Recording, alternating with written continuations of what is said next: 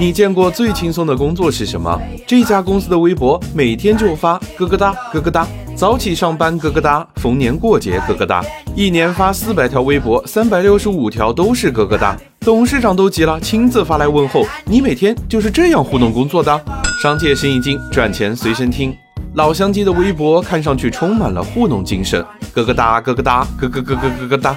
结果这糊弄的工作吸引了八十万人围观，话题阅读量超过三千万，传播效果好到不行，让董事长真香的亲自咯咯哒起来。这一波土味营销成了老乡鸡的流量密码。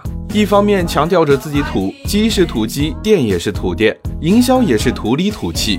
先前只有深圳一家时尚店铺，所以老乡鸡定下全年计划是把土鸡送进城里去。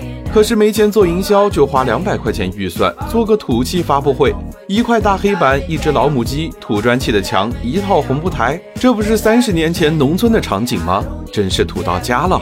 另一方面，老乡鸡创始人树从轩本身就是个草根创业者，普通话都说不好，很有喜感，讲话的文案也有梗，显得很有网感。一来一去，也帮助到了老乡鸡的品牌传播。这个方法是不是很熟悉？小米的雷军、格力的董明珠不也是创始人 IP 化吗？然后帮助企业降低营销成本。只能说，营销这个套路呀，是被老乡鸡给玩明白了。